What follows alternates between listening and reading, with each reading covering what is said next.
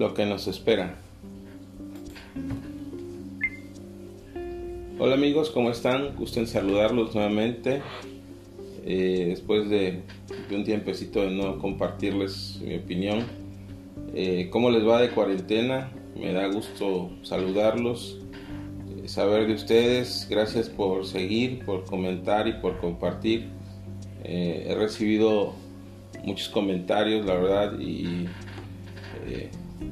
me da gusto, ¿no? Que, que este, este proyecto, bueno, pues vaya, vaya saliendo adelante, ¿no? Este, que, que sirva para, para muchos de ustedes en su diario vivir, que es lo que, bueno, la intención de este, de este blog, eh, poder compartir con ustedes experiencias, conocimientos y y traspiés que luego nos damos en la operación, ¿no? Y, compartirlos, pues nos, nos, permite, ¿no? Aprender de las experiencias de otros. Eh, espero que, que, se encuentren bien de salud, cuídense, a los que tienen que salir pues, al sitio, pues eh, tomen sus precauciones, ¿verdad? La verdad es que esta, esta enfermedad, esta pandemia, pues llegó para quedarse, tenemos que aprender a vivir con ella y tomar nuestras reservas, ¿no? Este, muy importante esta, esta situación. Pues el día de hoy, eh, amigos, eh, quiero platicarles sobre un tema que nos está dando dolores de cabeza, es la entrada en vigor del TEMEC. Hoy 9 de junio, pues todavía no tenemos reglas en, en materia de aduanera, cosa que nos pone algo nerviosos porque hay puntos neurálgicos en los cuales no se ha, no se ha cerrado. Espero que eh, en esta semana nos pudiesen emitir, cuando menos en la CONAMER, un, anticipo de qué es lo que, lo que, vamos, a, lo que vamos a ver en materia de, despacho aduanero. Espero que, que así sea. Eh, nos permitirá cuando menos tener 15 días para poder este, eh, planear o, ver cómo vamos a acomodar la operación. Eh, algo muy, muy preocupante es lo que está sucediendo con las publicaciones al respecto de, de, este tema del TEMEC y es que había dos puntos, dos temas que yo estaba que tenían observación. uno era la, vigencia de los certificados Telecan y el otro es el tema del DTA. Desafortunadamente, el 4 de junio, la verdad de manera muy poco afortunada, eh, la Secretaría de Economía en su perfil de Facebook publicó eh,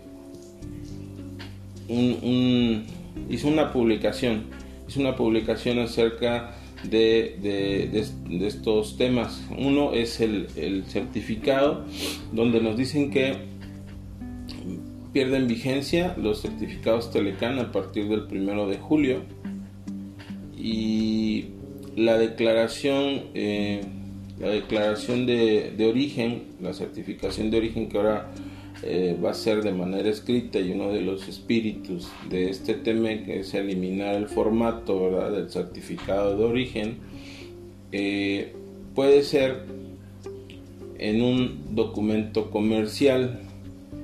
Y esta parte para mí es muy importante porque si bien el, el texto del tratado te dice eh, que la declaración puede ser en cualquier otro documento no acota documentos comerciales únicamente. ¿sí? Entonces, eh, esto, este es un tema bastante, bastante complicado porque por ahí ya hay algunos colegas que, bueno, pues, nos quieren hacer la vida fácil, ¿verdad? Eh, y ya, ya este, diseñaron algunos formatos para, para la declaración, cosa que pues, la verdad a mí me parece un tanto complicada, ¿verdad? Porque pues si la intención es eliminar un formato y nosotros inventamos uno, pues la verdad es que no le veo razón de ser. Eh, y aquí es, y aquí es un, punto, ¿no? Eh, me preguntaba yo y me pregunto, eh, ¿qué va a pasar? ¿sí? Una vez que, pierdan validez los, certificados y algo que, algo que yo lamento mucho, ¿verdad? Es que esta publicación perdió de vista de manera quirúrgica eh, la parte de la operación aduanera. Entonces yo me pregunto qué va a pasar con las operaciones eh, consolidadas que se encuentran abiertas y vigentes al amparo de un Tolecán. ¿En qué términos quedarán las compensaciones de IGI y DTA que aún tienen saldo y que obviamente, bueno, pues se generaron a través de un Telecan también? ¿O qué sucederá con el costo del DTA? Nuevamente, ¿lo vamos a exceptuar o no? Eh, pensando mal, pensando mal que quiero pensar que nos van a cerrar la puerta y nos van a decir, pues paga tu DTA y consíguete una declaración eh, del TEMEC porque pues, no hay oficios ¿no? Para, para darle validez a alguna operación eh, con un certificado Telecan a partir del 1 de julio. Yo creo que esa es la parte eh, neurálgica de todo esto y la que realmente nos preocupa porque finalmente nos va, nos va a afectar en el tema del costo. uno de los beneficios del Telecan, aparte de la desgrabación, pues era exceptuar el DTA. Vamos a ver ahora cómo, cómo nos va a, suceder con esta parte. Y es, y es esta parte donde mm, me queda a mí demostrado ¿verdad? que seguimos pagando la, inexperiencia, la curva de aprendizaje. ¿sí? A más de un año ya de gestión de esta administración, tres administradores generales de aduanas que si bien eh, la verdad han tenido buena voluntad pues han sido ajenos al tema, por no decir que ignorantes del mismo, ¿verdad? Eh, entiendo que el tema de la corrupción en aduanas es, es complejo, es complicado y es preocupante, pero no se va a combatir la corrupción en aduanas con, con buena voluntad. Tiene que haber conocimiento del tema, tiene que haber inteligencia fiscal y tiene que haber estrategia aduanera. ¿sí? No, no solo es... Eh, discursos demagógicos, ¿no? La verdad. Eh, pero sí, es muy importante que, veamos esta, esta situación, ¿no? Que eh, y, yo exhorto a las cámaras, a las asociaciones, a las diversas asociaciones, a los diversos sectores, que se acerquen con la autoridad y que expongan en la mesa estos puntos. Eh, no se trata de, que queramos darle la vuelta al fisco, se trata de hacer las cosas bien y correctas, se trata de fomentar la economía, de fomentar y de aprovechar los beneficios que nos da un tratado. ¿sí? Eh, con esta situación eh, que se perdió de vista, realmente el no darle vigencia a los certificados ya emitidos nos va a causar eh, serias, serios problemas a, la operación y y al, y al pago de los, de los impuestos y los ingresos. Esto es un tema que tenemos que tener bien, bien definido, bien planchado, bien estudiado, porque al día de hoy, 9 de junio, eh, a casi 21 días de que, de que entre en vigor el, el, el TEMEC, pues no, no tenemos absolutamente nada. ¿no? Eh, en cuanto a la declaración de origen, creo que es un tema también complicado porque el texto del tratado te habla sobre eh, que puede ser en un, en un documento y así lo cita únicamente otro cualquier otro documento la Secretaría de Economía ya lo ha dicho en varias en varias eh, ocasiones que es un documento comercial.